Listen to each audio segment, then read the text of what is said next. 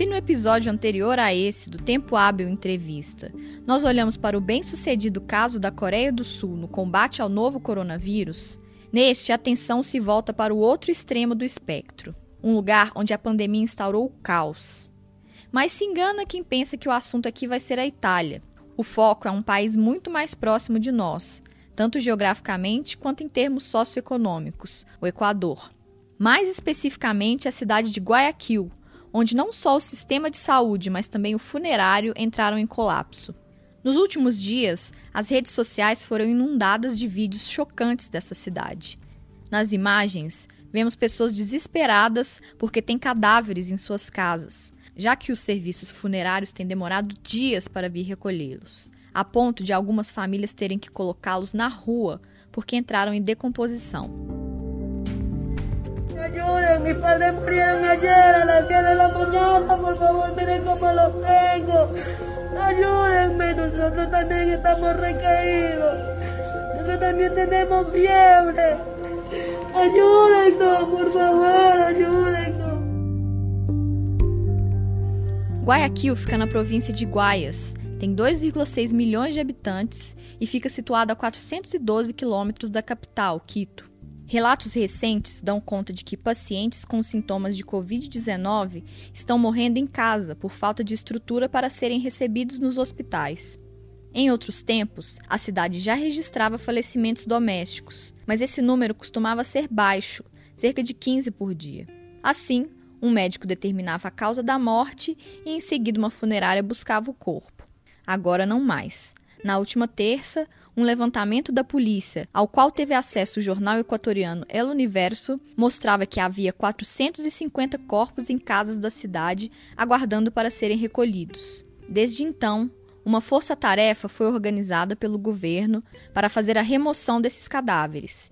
E, de acordo com o presidente do país, Lenin Moreno, em entrevista a outro jornal local, o Expresso, 150 cadáveres têm sido recolhidos por dia.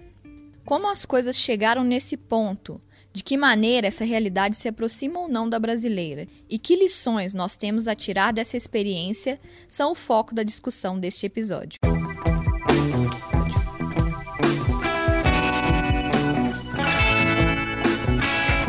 Eu sou Jéssica Almeida e esse é o Tempo Hábil Entrevista, podcast do jornal O Tempo para tempos de coronavírus que traz entrevistas sobre um tema de relevância no momento relacionado à pandemia.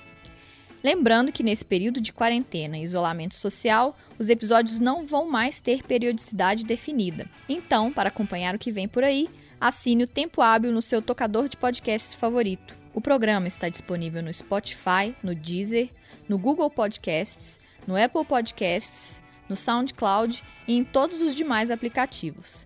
Basta buscar por Tempo Hábil.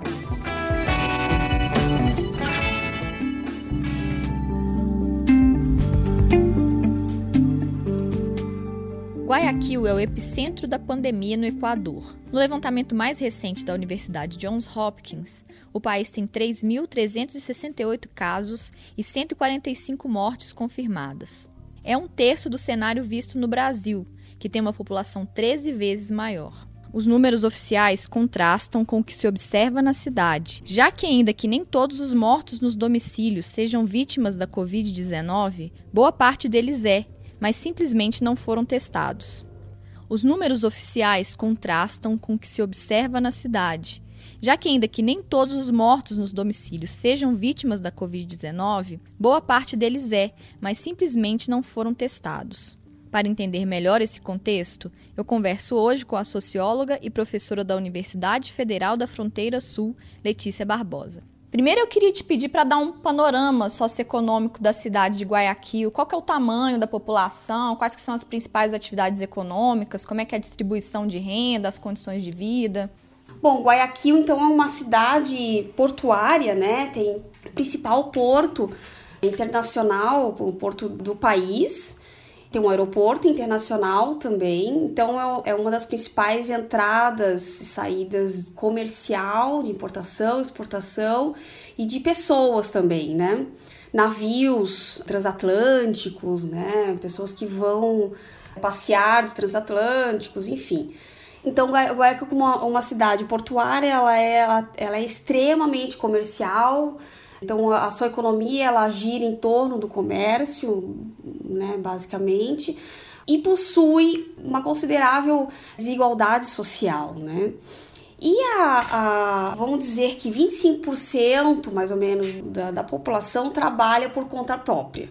Então, essa também foi um dos fatores que agravaram a situação de Guayaquil de não haver um confinamento pela necessidade das pessoas trabalharem, né, no dia a dia, né? Então, não é uma cidade com um nível de renda alto, então tem alguns fatores né, socioeconômicos que contribuíram também para esse cenário de tragédia mesmo, né? De, de, de, tragédia. Pois é, uma coisa que eu ia perguntar, você já tocou no assunto. Aqui no Brasil tem se falado muito sobre as dificuldades da população mais carente para fazer quarentena, porque além da maioria trabalhar na informalidade, as casas são muito pequenas, moram muitas pessoas, não tem saneamento.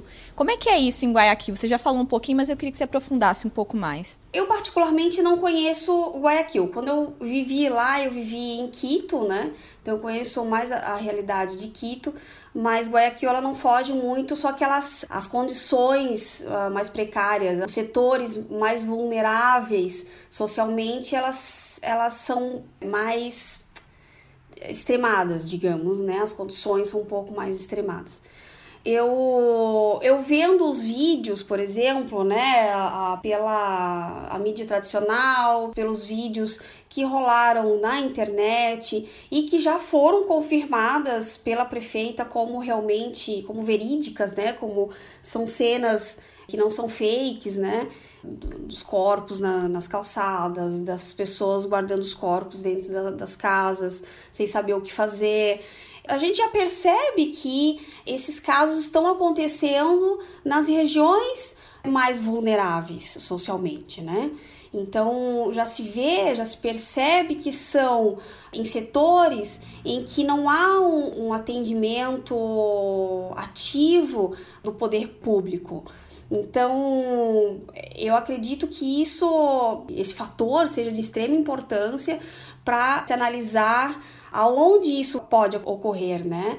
Mas assim, não só por causa disso, né? Não só as condições em si, mas eu vi que a questão da comunicação, a informação, ela não foi dada pelo poder público, principalmente pela prefeitura, de forma clara e concisa da, da importância das medidas é, necessárias de higiene básica, de isolamento social, e ao mesmo tempo esses setores não têm acesso à informação. Então são duas vias, uma que não informa e a outra que não tem acesso. Né? Então há esse sério problema de comunicação. Você mencionou aí uma falha de comunicação por parte do poder público. Que outras falhas foram cometidas? O primeiro contágio, ou melhor, a primeira constatação né, de, de contágio foi aí 28 de, de fevereiro, de uma mulher que chegou de viagem no dia 14 de fevereiro. Quando ela sinalizou que estava com sintomas, a prefeitura ou né, o Ministério da, da, da Saúde, enfim, os, as autoridades que deveriam ter feito um mapeamento das relações dela, dos contatos dela, por onde ela passou, com quem que ela esteve, em qual avião, quem veio nesse avião. E a mesma coisa não foi feito para outros possíveis, né? Não houve também um chamamento da, dos possíveis contagiados, né? Dos possíveis infectados, para poder fazer um monitoramento desses primeiros casos. E mais grave ainda, a informação que tinha nas redes sociais da prefeitura, não, não da, da prefeita em si, mas da prefeitura, ou seja, as informações que a prefeitura estava é, vinculando, era de orientações, por exemplo, se tivesse sintomas, se não tivesse sintomas, né, ok, cuidado, higiene, higienes básicas, se tivesse sintomas leves, tomar os devidos cuidados e, e tratar os sintomas como uma gripe comum. Isso é um, um infogramazinho, né, que eles colocaram no Facebook, por exemplo, que foi onde eu olhei, e estava assim. E os mais graves que procurassem hospitais e postos de saúde, enfim. Então, acredito que com essa primeira orientação, que foi aí a partir de 28, 29 de fevereiro, de fevereiro e ainda de 12 de março circulava ativamente esse tipo de informação, esse tipo de orientação, acredito que gerou esse contágio comunitário desenfreado, né? Porque quando as pessoas têm os sintomas, ok, eu tenho um sintoma de coronavírus, uh, mas são leves, então eu vou ficar em casa. Mas não houve a orientação de fazer o isolamento domiciliar, e sim tratamento como uma gripe comum, então, acho que essa informação faz com que as pessoas seu, em volta, no seu entorno, na sua família, na sua comunidade, porque essa pessoa seguiu indo no supermercado, seguiu em contato com a sua família, é, sem os devidos cuidados de isolamento social, né, de confinamento, na verdade, né, deve ter gerado, então, esse crescimento expo exponencial dos casos, né.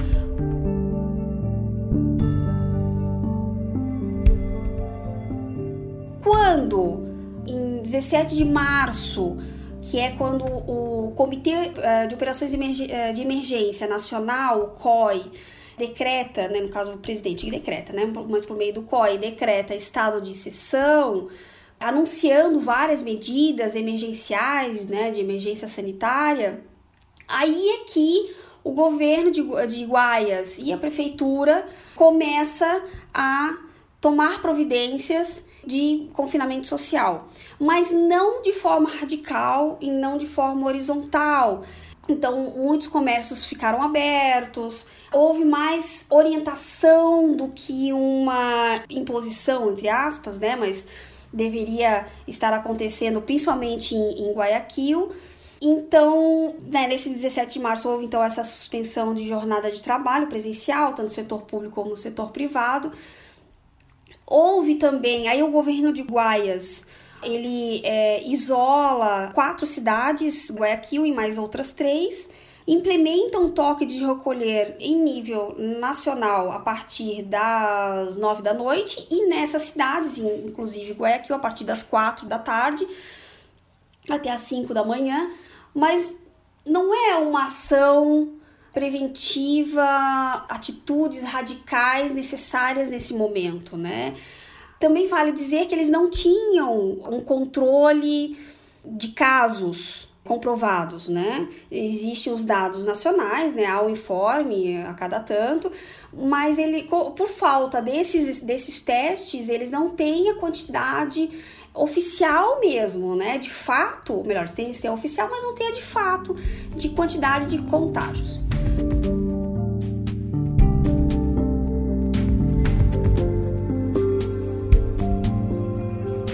Bom, voltando então aí, bom, 17 de março, né?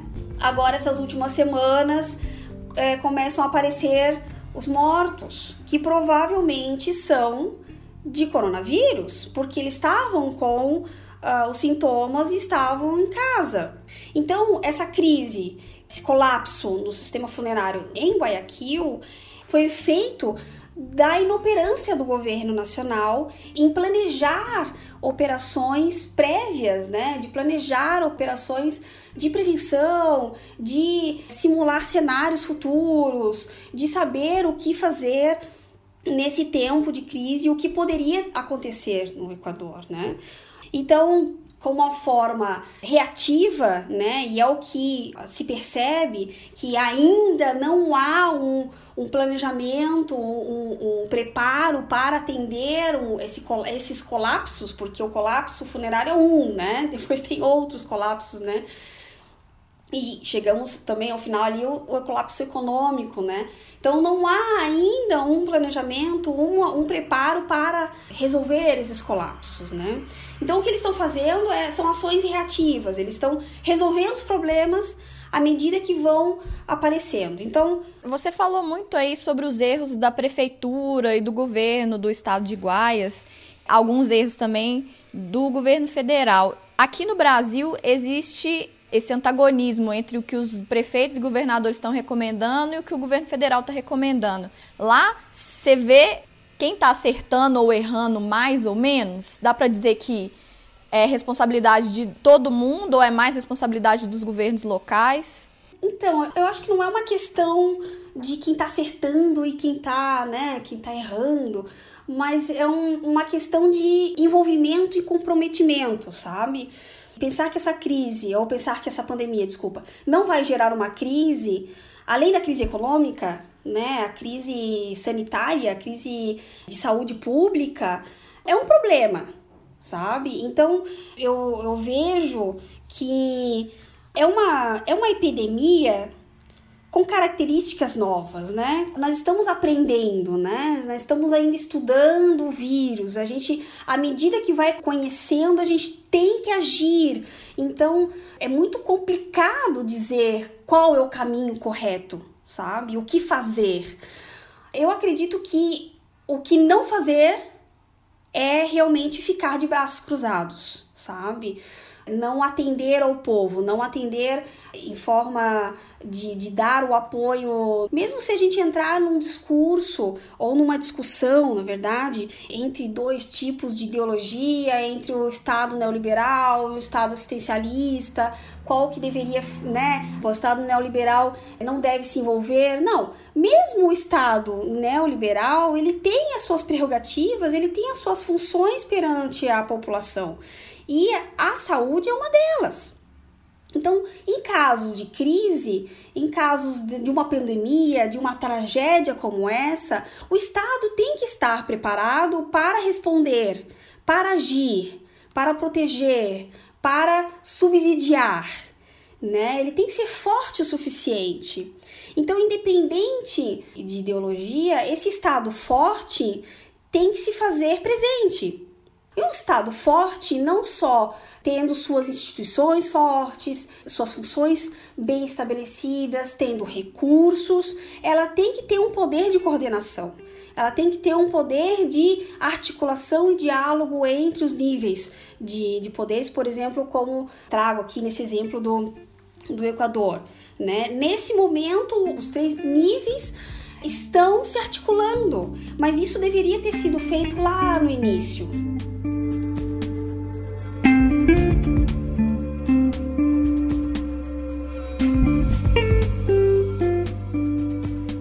Preocupação da prefeita até então e ainda é a economia, por exemplo. Então, ela ainda não vê. Eh, isso foi ontem no, no, na última roda de imprensa que ela fez, fez da casa dela, porque ela tá com o coronavírus, tá diagnosticada desde o dia 24 ela fala, ela deixa claro que ela ainda não vê, ela não vê como um, uma necessidade de um confinamento total na cidade puxa vida, mesmo com esses tantos corpos que estão recolhendo, que a maioria sabemos que são casos de, de coronavírus não testados e, e, que provavelmente esses 550 corpos, vamos lá, não são todos, né? Mas põe aí esses 400 corpos que tinham sintoma de, de coronavírus, que não foram testadas, as pessoas que não foram testadas quando vivas, elas não vão entrar no, na contagem oficial né? Só se eles forem fazer um teste em cada em cada corpo. Eu não acredito que vão fazer, né? Agora, por exemplo, eles começaram, o governo federal está importando os testes rápidos, o governo federal, digo, o, o executivo, o Ministério da, da Saúde também, a prefeita, ela encomendou da Inglaterra 25 mil testes rápidos, mas que vai chegar só daqui a oito dias, então são oito dias dentro de um cenário emergencial, né? Muito tempo para fazer uma testagem em massa, né? Então, para que eles saibam realmente a extensão do problema, né? A extensão do da situação e da quantidade realmente de infectados, né? Professora, só para concluir, eu queria saber o que você vê nessa situação de Guayaquil, no Equador, que possa servir como um alerta do que pode acontecer aqui no Brasil. Que tipo de lição a gente pode tirar dessa experiência? Esse já era um receio meu antes de acontecer isso, né? Eu até imaginava que poderia acontecer algo não parecido, né, de tantos mortos, mas em Quito, por ser a região andina, fria, com concentração indígena, né, altas, muitos povoados indígenas, né, mas foi ao contrário, né. Eu acho que isso nos ajuda, essa experiência aí que ainda segue lá com eles, que eu acho que é interessante que nós acompanha, acompanhássemos aqui desde o Brasil, mais de perto, para nos conscientizarmos de que realmente a gente tem que dar uma certa importância para essa pandemia. Não é uma gripe comum, não é uma gripezinha. Então eu acho que nos ajuda a pensar e na, nos conscientizarmos de que nós precisamos realmente agir de forma a impedir esse alastramento do vírus né, nesse primeiro momento. Realmente, essa campanha que nós fazemos aqui no Brasil, essa campanha de conscientização, essa, o trabalho que os governadores e os prefeitos, né, muitos têm, sido feito por eles, esse trabalho ele acaba fazendo com que a informação vá mais longe. Não gerou um pânico. Ok, gerou medo, mas é natural, né? Mas não gerou aquele pânico em que houvesse correria, em que houvesse um pânico geral. Não. Gerou, sim, informação, comunicação, que era o que nós precisávamos. E é o que nós precisamos ainda, né? E eu acredito que é um, nos ajuda a pensar e a, a ver a necessidade de não relaxarmos ainda nas medidas de prevenção, nas medidas emergenciais que o Ministério da Saúde vem implementando.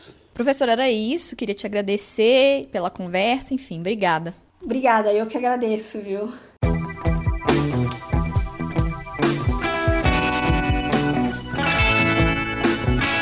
Você ouviu Tempo Hábil Entrevista, podcast extraordinário do jornal O Tempo para tempos de coronavírus.